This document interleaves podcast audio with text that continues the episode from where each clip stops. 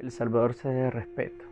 Respeto conociendo la historia de éxito y de fracasos de otros países.